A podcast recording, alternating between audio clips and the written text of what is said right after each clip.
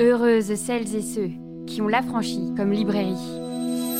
Parce que parler des femmes, c'est parler des enfants et des hommes. Parler des femmes, c'est parler de naître et de mourir. C'est parler de sexe, parler d'amour, parler de corps, de nature, de culture. Parler des femmes, c'est parler de violence, de guerre, d'argent, de douleur et de lutte. Parler des femmes, c'est parler de tout. Pour ce nouvel épisode de l'Affranchi Podcast, nous recevons Lorraine Bastide à l'occasion de la parution de son ouvrage Futur, comment le féminisme peut sauver le monde chez Alary Éditions. C'est parti. Bonsoir Lorraine. Bonsoir Swazik. Je suis ravie de te revoir à la librairie puisque nous avions eu la chance de te recevoir pour Présente qui était paru il y a deux ans déjà maintenant. Tout pile, ouais. Et donc, vous pouvez trouver présente en édition de poche chez Point. Maintenant, nous avons avec nous Futur, qui vient de paraître aux éditions Alary. Donc Futur, comment le féminisme peut sauver le monde? Bravo pour cette nouvelle édition. Merci beaucoup. Merci de me recevoir. Je suis très contente d'être ici. Meilleure librairie de France. Oh. Je vais rougir, absolument. Ce livre, j'aimerais bien qu'on commence par en parler par un autre livre. Parce que c'est ce que tu fais dans ton prologue et j'ai trouvé ça hyper touchant et hyper beau, puisque c'est un peu la mission de ta vie, j'ai l'impression, que de faire parler les autrices, de faire parler les autres personnes, en fait, euh, qui déploient des idées qui nous permettent d'évoluer, de, changer le monde, d'imaginer un avenir meilleur. Et cette autrice dont tu parles assez rapidement dans ton prologue, c'est Charlotte Perkins Gilman, qui a notamment écrit Le papier peint jaune, qui a été euh, réédité dans une collection euh, absolument fabuleuse. Alors, pour euh, l'enregistrement, allez voir à quoi ça ressemble, mais en tout cas pour les personnes présentes, je vous montre. Vous avez en fait ce fameux papier peint qui a été reproduit. Et donc, plus vous avancez dans votre lecture, plus le papier peint prend de la place. Donc vous, aurez l'occasion de, le regarder tout à l'heure. Ce livre-là, il est un peu particulier parce que on a l'impression qu'il contient absolument toutes les problématiques de ces dernières années qui, ont été enclenchées par MeToo notamment, euh, pas que, mais surtout. Est-ce que tu peux nous parler un petit peu de comment tu l'as lu la première fois? Avec grand plaisir, je, suis intarissable sur ce livre qui est un texte très court. Là, l'édition euh, que Swazik vient de vous montrer, en fait, elle est, elle, est épaisse, mais euh, c'est parce que le texte euh, est petit à petit dévoré par le papier peint, mais en réalité, c'est vraiment, ça se lit en, je sais pas, une heure ou deux en réalité. Hein. Mm. C'est une toute petite nouvelle. Je suis incapable de me rappeler comment je suis tombée sur ce livre. Alors, malheureusement, j'arrive pas à faire la genèse, mais, euh, je me rappelle que la première fois que je l'ai lu, euh, j'ai ressenti quelque chose de, très puissant, que j'avais pas forcément d'ailleurs tout de suite problématisé. Euh, je l'ai relu beaucoup, beaucoup, beaucoup de fois ce texte, et à chaque fois que je le relisais, j'ai découvert quelque chose de différent.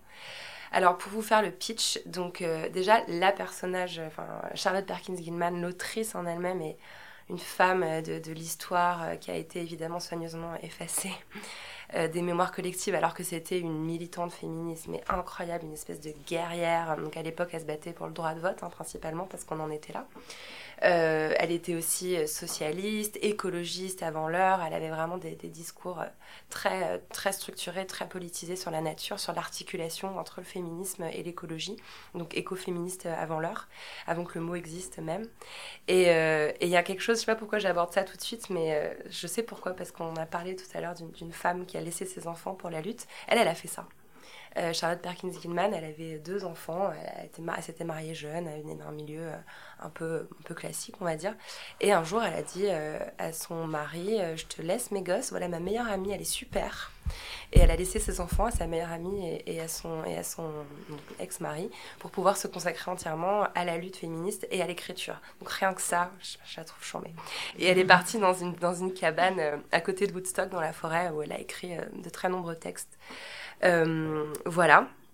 Et donc, euh, alors, Charlotte Perkins Gilman, j'accroche sur elle dans le prologue parce qu'elle a écrit Her Land, qui est peut-être le livre euh, le plus connu qu'elle ait écrit. Il est possible que certaines d'entre vous, le, je, je, genre au féminin, désolé pour les personnes qui ne sont pas concernées, je, voilà.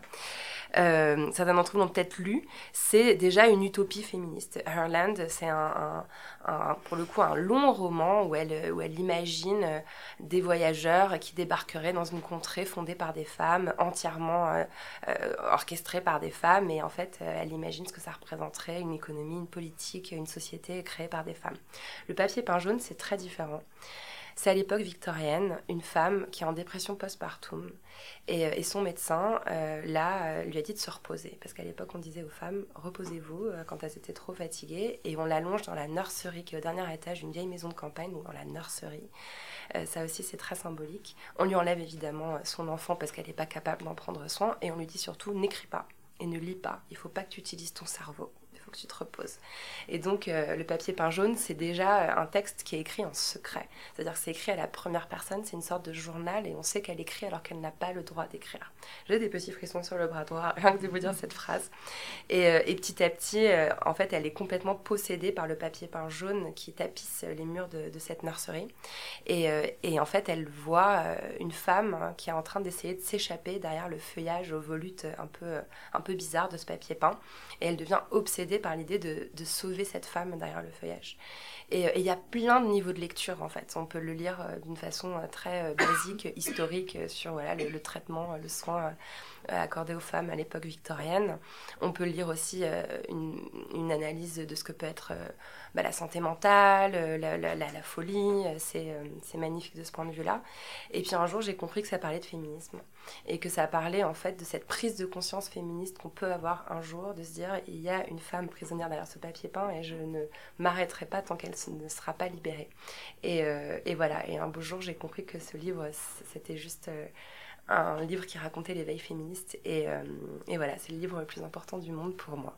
Et donc, je ne l'ai pas précisé tout à l'heure, mais cette magnifique édition est éditée chez Tendance Négative, qui fait à chaque fois des projets incroyables. Donc, euh, merci euh, à elle et eux. Et donc, tu en parles comme de Hurland dans ton prologue, comme d'autres, en fait, livres de fiction.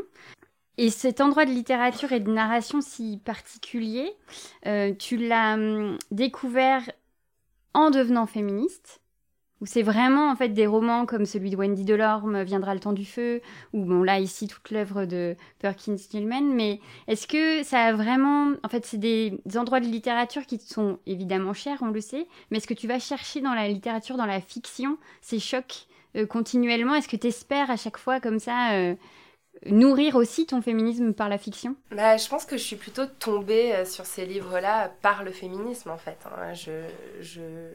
Moi je suis à la base plutôt une lectrice d'essais. Moi j'ai une espèce d'obsession pour le réel. Je pense que c'est parce que je suis journaliste. Enfin, j'ai toujours voulu être journaliste. Je me vis encore aujourd'hui comme journaliste et donc euh, j'ai toujours du mal, par exemple, euh, ne le dites à personne, mais j'aime pas le cinéma. Vraiment, quoi, c'est horrible. Je suis là, genre, mais c'est pas, c'est pas un vrai truc, c'est des acteurs avec des déguisements hein, qui, disent des textes qui ont été écrits par un gars dont le nom est marqué sur l'affiche, vous allez pas me la faire, ça n'est pas vraiment arrivé. Moi, j'aime les docus.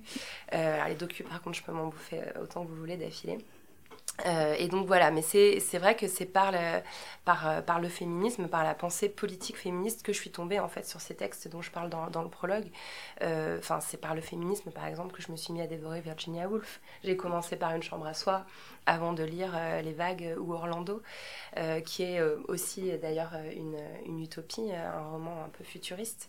voilà, je connaissais pas Christine de Pisan avant, avant de découvrir la pensée féministe et Christine de Pisan, elle a écrit La Cité des Dames en 1405. Et c'est non, seulement la première euh, écrivaine euh, qu'on connaisse de l'histoire, mais c'est aussi la première utopie tout court, toujours confondue, écrite dans la littérature française. Et on se rend compte, en fait, et donc Wendy Delorme, plus récemment, pareil, je l'ai découverte en, en, défrichant euh, le champ du féminisme. Et en fait, je me suis rendu compte que c'était un geste très féministe d'imaginer le futur. Euh, il y a évidemment le, plus connu des futurs euh, féministes, euh, c'est celui de Margaret Atwood, La Servante écarlate, qui est pour le coup pas une utopie, plutôt une dystopie, parce que ça tourne plutôt mal son futur à elle. Et, je me suis rendu compte que c'était en fait un geste très féministe d'imaginer le futur, un geste très politique. Et, et d'ailleurs, je disais hier à, à, à Verdragon, où j'étais avec Fatima Wassak en conversation, finalement, futur, c'est presque synonyme de politique pour moi. C'est-à-dire que futur, c'est euh, comment changer la société, comment, euh, la modeler pour, pour les générations à venir. Et c'est ça, finalement, la pensée politique. C'est proposer des solutions pour qu'on pour qu'on vive différemment, pour qu'on pour qu'on travaille différemment, pour qu'on juge différemment, etc., etc., pour qu'on soigne différemment, qu'on enseigne. Bref, on peut, décliner dans, tous les, ministères, quoi. Et donc voilà, donc du coup, c'est vrai que dans ce prologue, je fais, je fais le constat que bah, qu'il y a un énorme travail de projection qui a été fait à travers, euh, à travers la fiction. Et c'est pour ça qu'au début de chacun des chapitres de Futur, qui reste quand même un essai, hein, moi je ne me suis pas encore mis à la fiction, quoique peut-être, c'est en train de, pointer son nez. Euh, je mets des petits extraits de, ces, livres euh, importants, notamment, je ne vais pas parler d'Octavia Butler aussi, qui est La parabole du Summer, qui est évidemment un des romans futuristes féministes les plus connus, parce que je voulais voilà, m'ancrer dans, dans cette littérature-là d'une façon un peu, un peu détournée, mais qu'elle soit là un peu comme des, euh, je sais pas, comme des, des, anges gardiens là, qui veilleraient sur mon texte. Mmh. Mais ça marche vraiment très très bien. Et euh, c'est hyper plaisant, en tout cas, euh, ici en tant que libraire, d'avoir ce petit détail en plus, en fait. Se dire, mais oui, en fait, la littérature va accompagner nos futurs. Et ça, c'est magnifique. Enfin, ça dit tout, quoi. Et euh, ce qui est d'autant plus beau, c'est qu'en fait, on sent dans le futur que tu es sur un, un livre euh, apaisé. Mhm. On est dans une écriture euh, très douce, très accompagnante. tu nous parles beaucoup des choses qui t'entourent, des sentiments dans lesquels tu es, de la nature qui t'entoure, nouvelle. Contrairement à Présente, où je me souviens qu'on était vraiment très énervés plutôt. Hein. On était bien en colère.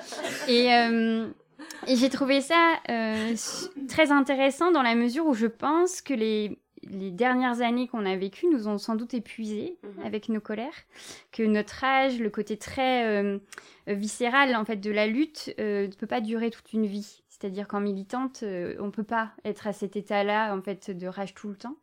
Et en te lisant, je me suis dit mais qu'on avait grandi dans nos luttes et qu'on avait besoin en fait de voir ces luttes différemment.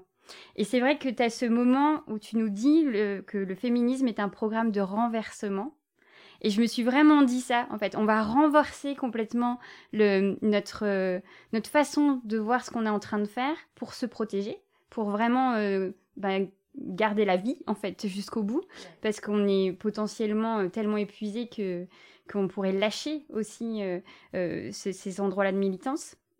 Et je trouvais que de ce fait, entre un, euh, présent-futur et que le futur soit plus doux, il y avait quelque chose d'hyper euh, comme une invitation en fait euh, à te suivre, mais vraiment comme une balade quoi. Mmh. Il y avait ce. Après c'est vrai que comme tu en parlais déjà, l'écoféminisme etc. Ça va être beaucoup dans ton texte, mais malgré tout, en fait de ce cette invitation à te suivre, tu l'as construit vraiment dans. Enfin, tu te sens plus apaisé, en fait, tout simplement. La lecture me, me touche et, et c'est beau ce que tu dis. J'avais pas forcément euh, entendu ça en l'écrivant moi-même, que ce retournement, c'est aussi euh, effectivement un retournement de ma rage, un retournement de ma colère et un retournement de ma façon de prendre les choses, euh, peut-être de façon moins frontale.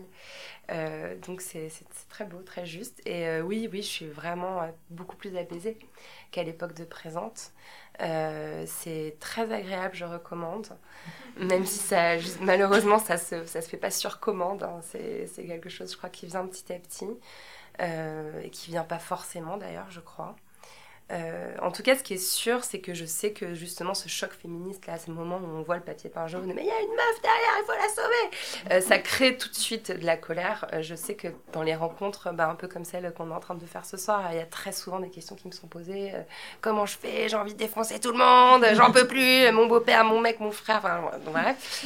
Et, je sais, et, et, je comprends, et je suis partie de là moi aussi. Je me suis fâchée avec beaucoup de monde. J'ai foutu un bon bordel dans ma vie en devenant féministe, et c'est normal. Euh, mais je crois aussi que, bah, en fait, il y a ce double effet des 5 ans de lutte qui viennent de s'écouler. C'est-à-dire que d'un côté, effectivement, euh, on est, on est très nombreuses à avoir vécu un, énorme burn-out militant.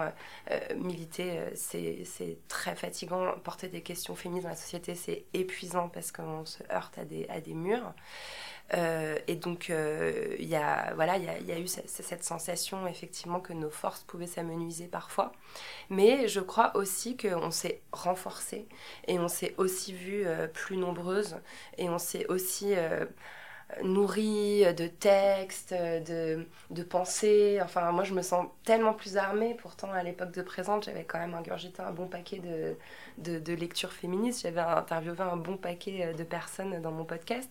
Mais, mais en fait, plus plus je me rends compte euh, qu'il existe des, des, des, milliers de livres qu'on peut ouvrir, qu'il y, y, y a, déjà tellement de penseuses qui ont exploré ces questions, qui ont proposé des solutions. En fait, je me sens de plus en plus forte, quoi, et de plus en plus soutenue, de moins en moins seule. Et donc, je pense qu'il y a ça aussi qui joue euh, dans cet apaisement.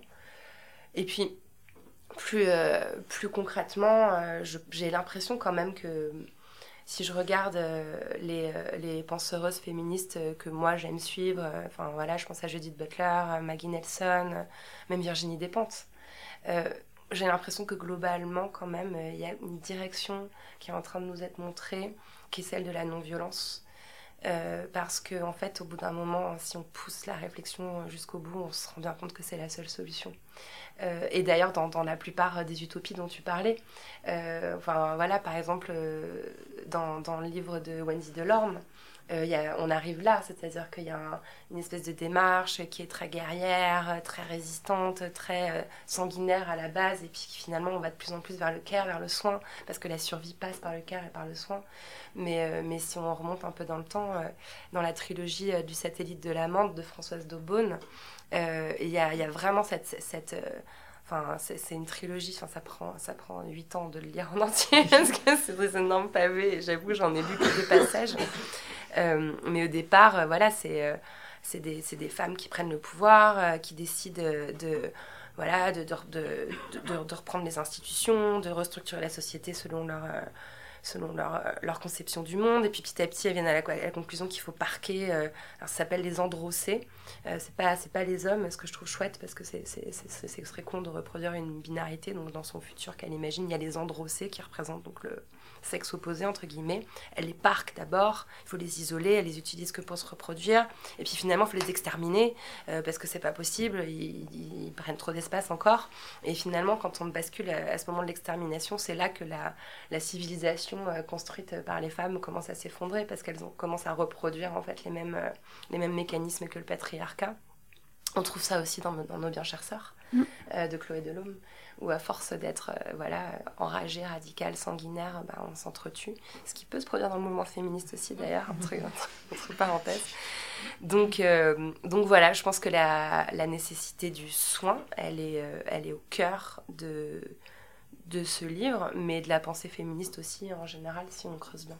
Mm.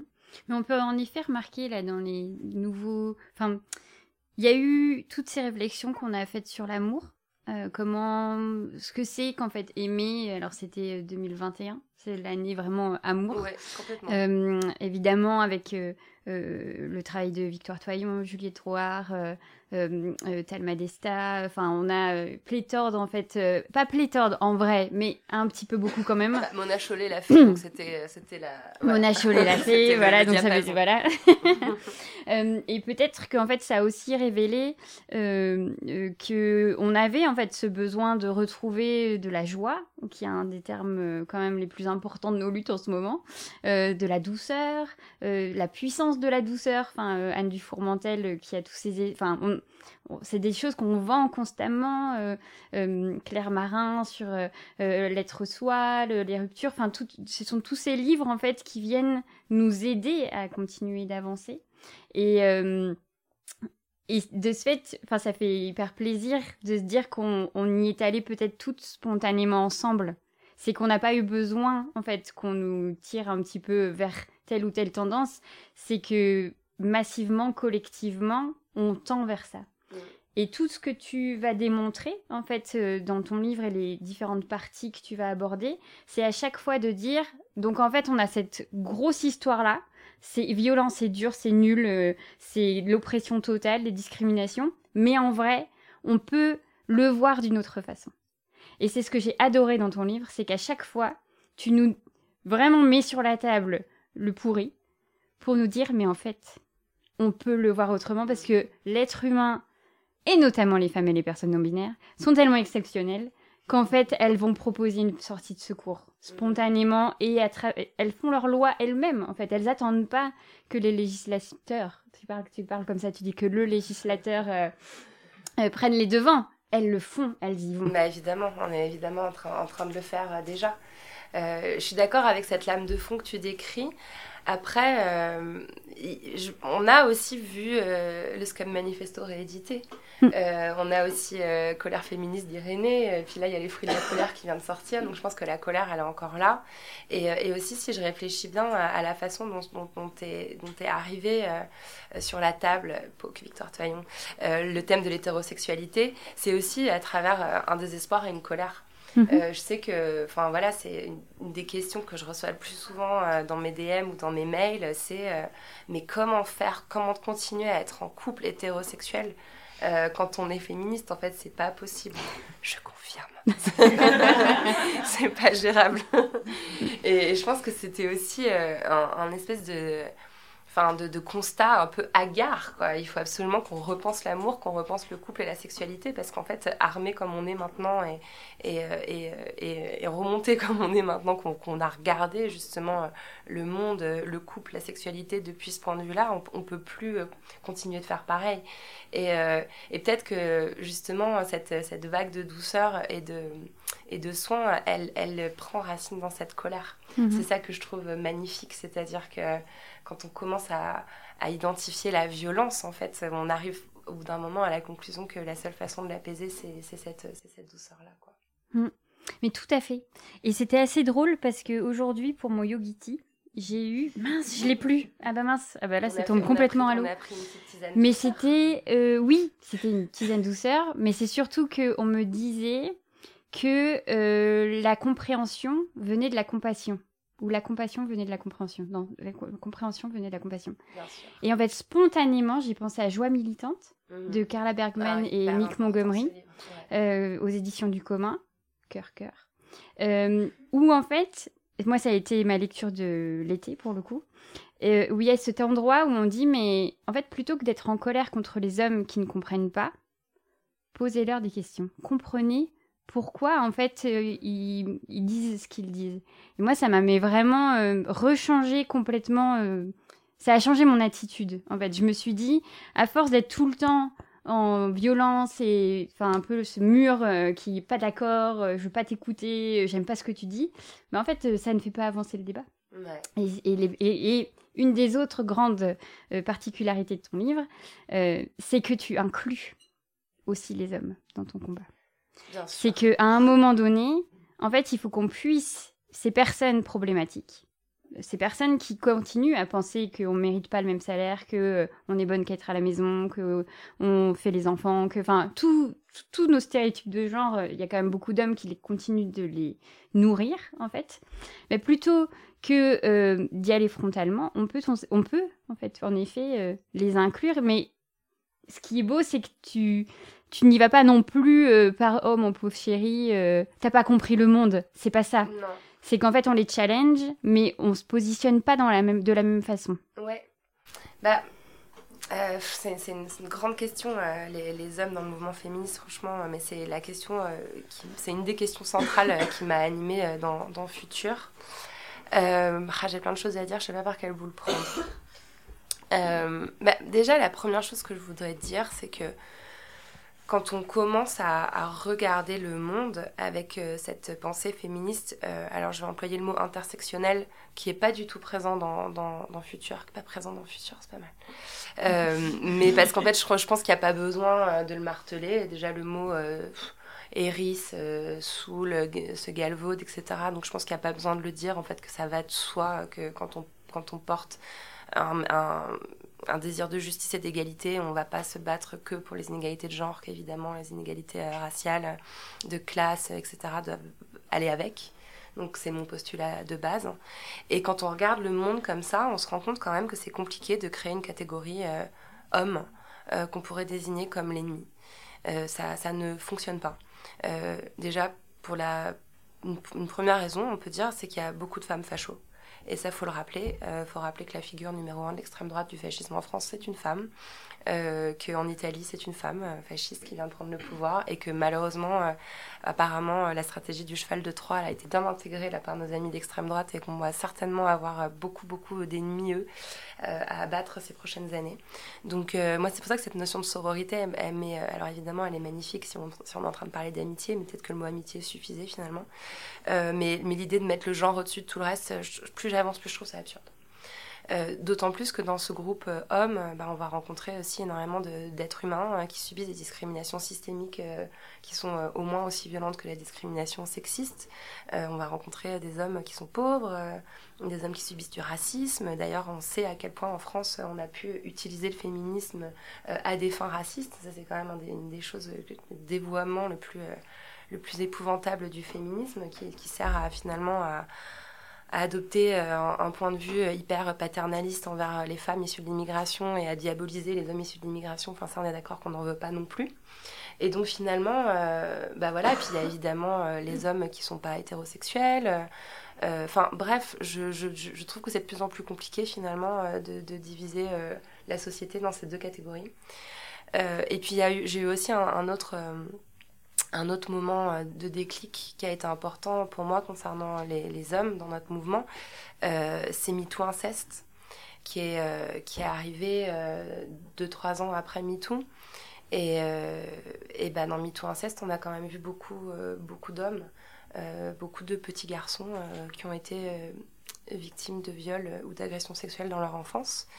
Euh, d'ailleurs, la majeure partie euh, des, des, hommes euh, qui ont été violés dans leur vie le sont dans l'enfance ou dans, l'adolescence. Proportionnellement, c'est plus que, que, les femmes.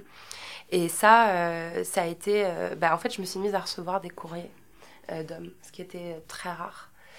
jusqu'à maintenant et, et, des, et, des, récits qui ressemblaient en tout point aux récits que j'avais pu recueillir de femmes qui avaient été victimes de violences sexistes ou sexuelles. Donc bref, euh, c'est quand même plus complexe que ça en fait. Euh, et, et ça devient, je trouve, un peu absurde de, continuer à avoir cette conversation euh, sans les inclure. Alors évidemment en incluant ces hommes qui ont été également victimes dont je viens de parler, mais je crois aussi qu'on est obligé au bout d'un moment d'intégrer les, entre guillemets, agresseurs. Et ça, c'est le point euh, que j'atteins dans le chapitre 3, qui a été une torture à écrire. Comme je, enfin, vraiment, j'ai failli, pas, failli pas écrire le livre à cause de ce chapitre, parce que j'étais, ah, je veux dire des trucs.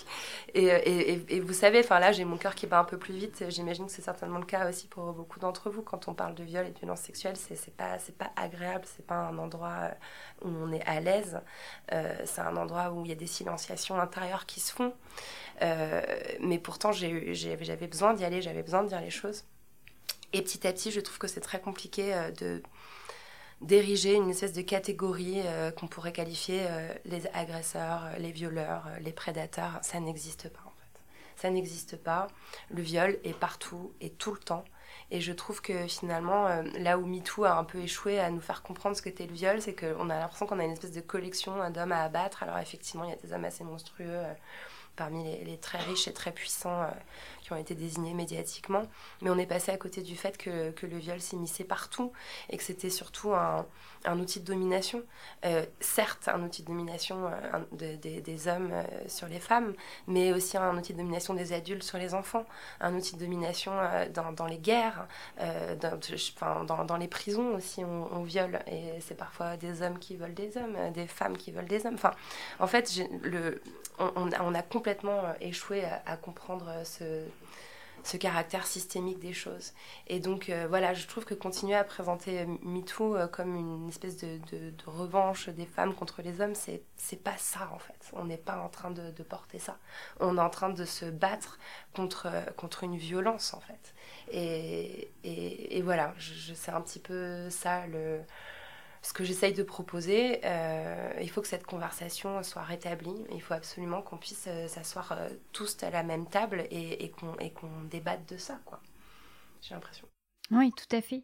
Et dans... Alors là, on a déjà traversé pas mal de thématiques. Ouais, parce que tout voilà. c'est terrible. Ben, c'est absolument bien fait si tout s'entrecroise, c'est que ça va bien.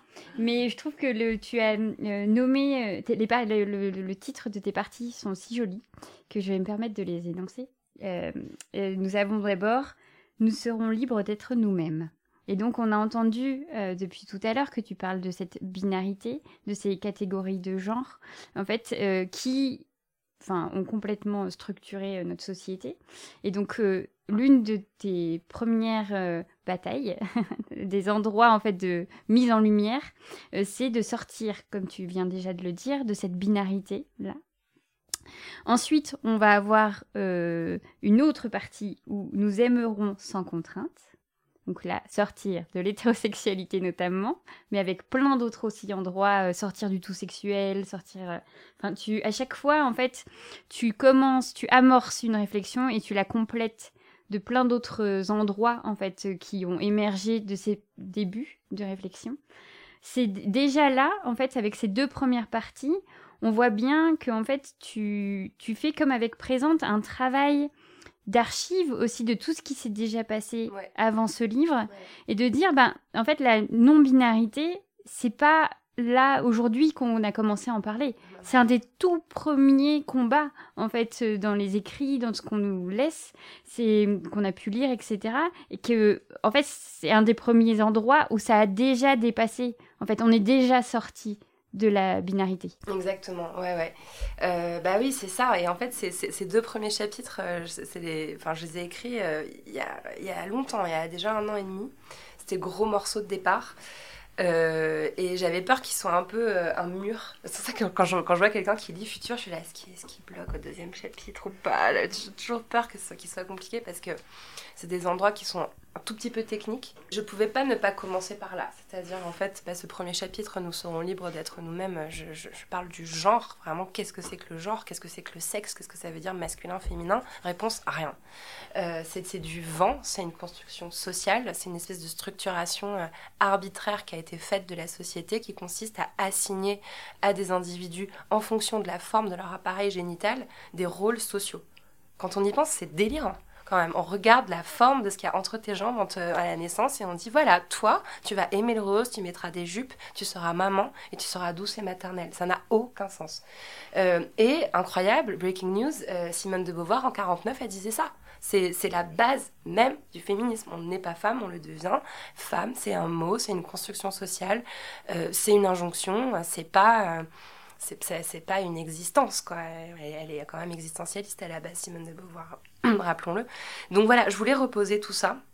Évidemment, Simone de Beauvoir mène à Butler. Enfin, faut aussi se rappeler que, que, Trouble dans le genre euh, a les deux pieds euh, dans, dans Simone de Beauvoir.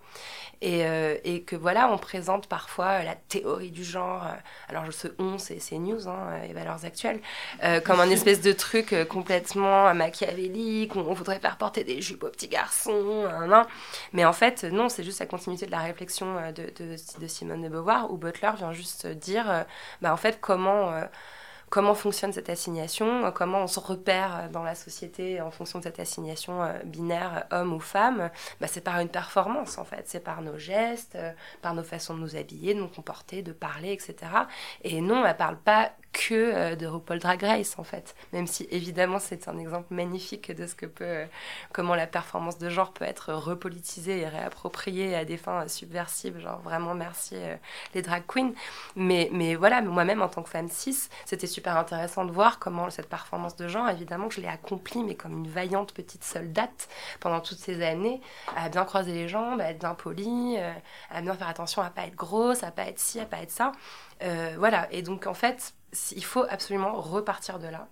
Euh, aussi parce qu'il y a énormément de, de transphobie en ce moment euh, euh, dans la société en général. Je ne vais pas dire dans le mouvement féministe parce que c'est l'inverse du féminisme, la transphobie. Donc dans la société, on va dire.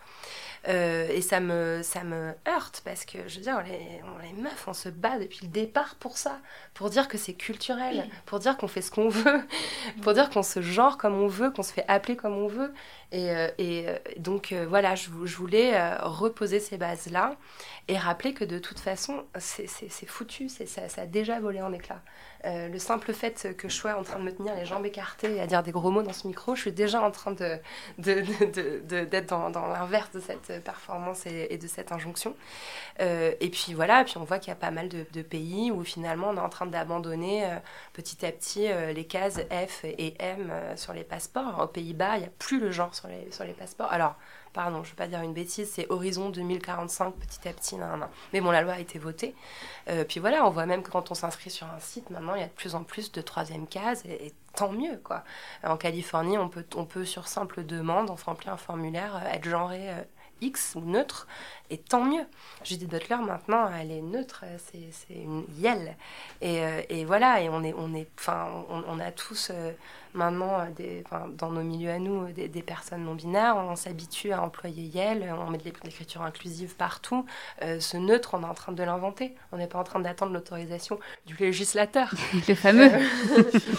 pour, euh, pour le faire. Et, et puis c'est aussi un chapitre où j'avais envie de parler des luttes intersexes.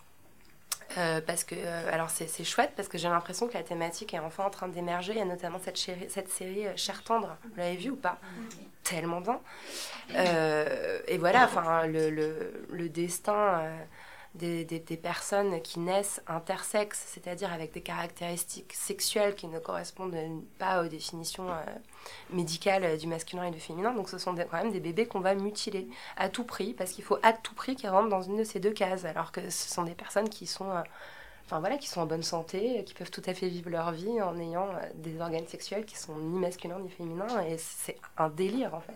Et c'est quelque chose d'ailleurs qui est assez récent parce que dans la plupart des civilisations et pendant très longtemps dans l'histoire, on n'avait on pas touché euh, les organes génitaux de ces personnes. Et aujourd'hui, on leur inflige des, violences euh, médicales et qui sont évidemment aussi des violences psychologiques, enfin qui s'apparentent à la torture. Hein, et ça a été enfin, il y a la, Cour européenne des droits de l'homme qui a qualifié ces actes de torture. Euh, c'est très comparable à l'excision. Hein. Euh, voilà, parce qu'il faut à tout prix qu'on tienne dans ces deux cases. Et, ça, je trouve que c'est un très bon exemple de la folie qu'est cette binarité et de l'urgence qu'il y a à, à, se relâcher là-dessus parce qu'on sera tous, beaucoup, tous, beaucoup, beaucoup plus, plus contents et libres d'être nous-mêmes. Donc. Oui, et donc, ce que là, euh, pour le, quand on t'écoute, en fait, on l'a vu en plein milieu, en fait, de, de ce que tu viens de dire, l'endroit euh, positif qui va vers le futur, c'est que ça a déjà eu lieu. En fait, des personnes qui sont sorties du FM, du masculin-féminin, euh, féminin-masculin, il y en a déjà, en fait. Et elles n'attendent pas, en effet, qu'on leur dise dans un carnet que on doit parler comme ça, on doit faire ci, etc. Et après, tu, tu, ne minimises pas euh, la vie de ces personnes-là qui sont quand même malgré tout encore, euh, comme tu le disais, euh, faites de beaucoup de violence, enfin le cyberharcèlement, le tout, enfin les rejets familiaux, les... on est quand même encore en fait dans ces situations d'hyper-violence. Mais pour autant, on commence à voir aussi émerger de la culture autour de ces personnes-là, et notamment des romans, on y revient, et de lire de la poésie, des romans en fait qui ont été créés par ces personnes qui sortent de la binarité, je trouve que c'est vraiment des endroits de révolution littéraire. On est sur des imaginaires, sur des façons d'apprendre le monde et les, narrations et, tout un, Ouais, c'est comme si en fait euh, il y avait cette petite porte et que pouf, en fait on arrivait mm. complètement euh, ailleurs en fait.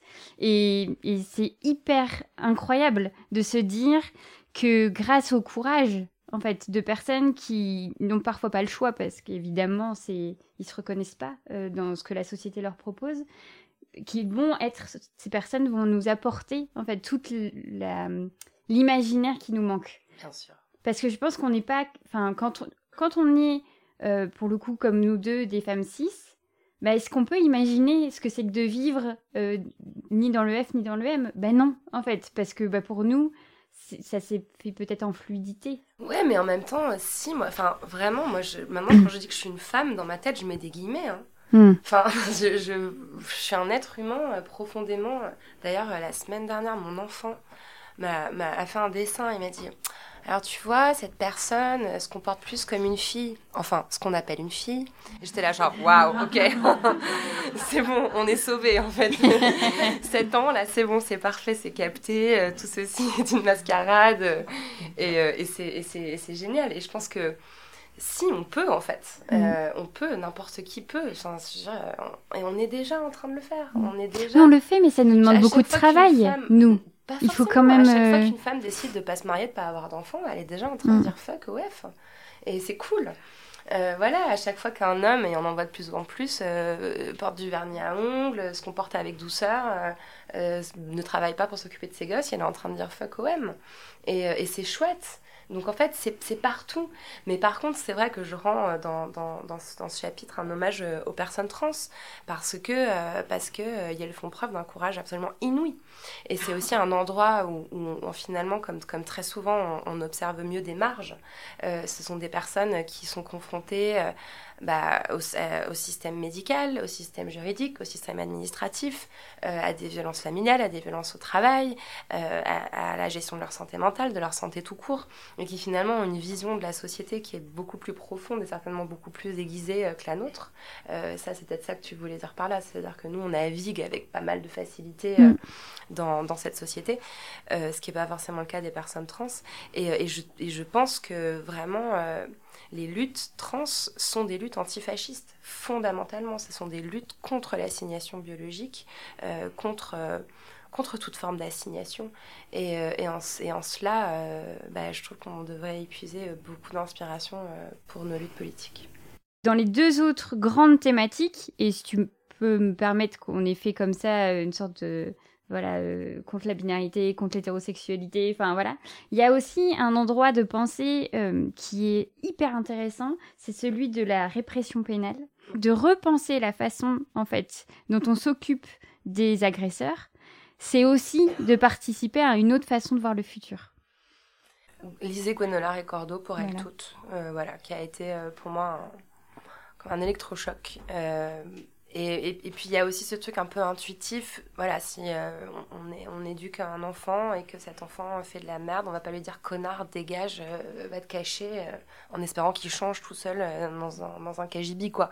on va, on va, on va l'asseoir, on va lui parler avec douceur, on va lui dire t'as fait quelque chose de mal, voilà pourquoi c'est mal, voilà pourquoi ce serait bien que tu recommences pas, il aimerait bien que tu t'excuses, que tu comprennes, etc., etc. Bon bah, en fait, je pense que si on continue à vouloir éradiquer la violence en, disant aux personnes qui exercent ces violences dégage connard va dans ton KGB, on n'arrivera pas à éradiquer la violence, voire même on va fabriquer plus de violence. Mm. Ça, c'est vraiment très intuitif, quoi. Euh, voilà, et puis aussi, je pense que c'est important de, évidemment créditer cette pensée qui vient, euh, bah, encore une fois, des marges, euh, qui est une pensée qui a été très beaucoup portée par les afroféministes. D'ailleurs, il y a un seul mouvement féministe aujourd'hui en France qui se revendique véritablement anticarcéral, c'est Moi-ci, qui est un collectif afroféministe. Euh, c'est aussi une pratique de la justice euh, qui vient euh, des peuples premiers.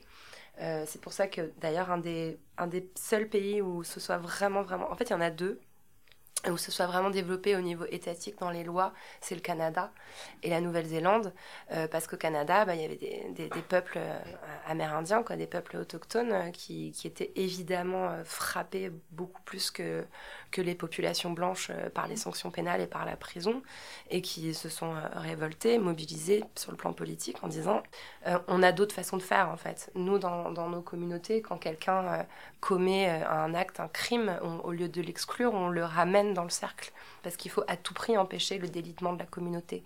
Et donc ils ont commencé à exiger en fait d'être d'être jugés de la sorte, de la sorte et de et de voilà pouvoir bénéficier de ce qu'on appelle la justice réparatrice. Et c'est pareil en Nouvelle-Zélande, c'est arrivé sous l'impulsion des peuples maoris euh, qui, connaissaient aussi euh, ancestralement euh, ce type de justice.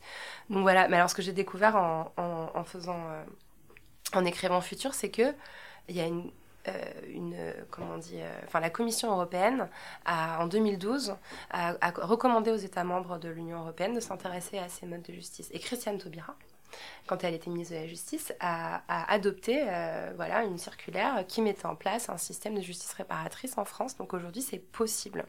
Euh, alors évidemment, c'est des choses qui viennent en complément de la justice pénale, euh, mais il y a des rencontres qui sont organisées entre des victimes et des auteurs de violences. D'ailleurs, ces rencontres ont été documentées par Charlotte Bien-Aimée dans un de ses podcasts, un podcast à soi qui s'appelait Que faire des hommes violents, qui était très, très poignant. Euh, et, c'est fabuleux parce qu'en France, en 2020, il y a 40 personnes qui en ont bénéficié. Pour 700 000 euh, procès au pénal. Donc voilà, c'est, on, est au balbutiement et puis c'est des choses qui sont encore très difficiles à comprendre, euh, y compris d'ailleurs, je pense, par, par les victimes. moi, j'avais peur de la façon dont le livre allait être accueilli parce que j'avais surtout pas envie qu'on m'entende dire aux femmes euh, qui ont été violées. Euh, mais non, c'est ok, faites un câlin à votre violeur, ça va bien se passer. C'est pas du tout ce que je suis en train de dire. Et, euh, et, le besoin de, revanche, même l'envie de tuer quelqu'un qui nous a blessés est, complètement naturel en fait. Mais, mais j'aimerais que la société se mette à réfléchir de façon collective en fait à comment, bah oui, comment plutôt que de punir, faire grandir, améliorer et permettre euh, aux personnes qui exercent des violences de, bah, de comprendre que c'est pas OK. Et puis, par ailleurs, ça peut être aussi utile à nos milieux militants. Parce que là, voilà, on, peut parler de, viol et d'assassinat, mais je veux dire, qui dans sa vie ne commet pas d'erreur? Euh, qui dans sa vie à un moment donné ne, bénéficie pas d'une forme d'ascendant sur une autre personne? Voilà, on se retrouve tous à un moment dans notre vie euh, je sais pas, enseignant, euh, patronne, euh, euh, plus âgé que quelqu'un qui est plus jeune, plus riche que quelqu'un qui est plus pauvre, avec des papiers parce que quelqu'un qui n'a pas de papier. Enfin bref, il y a toujours un moment où on est dans une situation de domination et où on peut exercer quelque chose qui relève de la violence, même si c'est juste une violence verbale ou psychologique, même si elle est momentanée. Et j'ai l'impression que là, je, touche un peu cette cette culture du call-out qui, qui, est quand même assez... Euh, enfin, je, sens que dans le moment féministe, en ce moment, on est en train d'y réfléchir collectivement parce qu'à un moment donné, euh, on va tous y passer un, par un, une par une, quoi. C'est obligé. Personne n'est exempt, personne n'est sain ou sainte, quoi. Et, euh, peut-être que si on commençait à réfléchir comme ça, par notamment le call-in, euh, c'est-à-dire que voilà, quand, quelqu'un a fait une erreur, euh, plutôt que de l'afficher publiquement et de dire excluons-le, débarrassons-nous de cette personne, euh, bah, envoyer un, message privé en expliquant l'endroit où ça, où ça a péché, permettant aussi à la personne de pouvoir reconnaître son erreur, dire qu'il va s'améliorer, etc., ça pourrait quand même, à mon avis, permettre bah, beaucoup d'apaisement. De, merci beaucoup, Lorraine. Bah, merci infiniment pour ta. Alors, heureuse vous venez d'écouter un nouvel épisode de l'Affranchi Podcast en compagnie de Lorraine Bastide à l'occasion de la parution de son ouvrage Futur, comment le féminisme peut sauver le monde chez Alary Éditions. L'Affranchi Podcast, c'est Soazic Courbet à la réalisation, Pierre-Antoine Naline à la création sonore et Chien Fou pour l'univers graphique.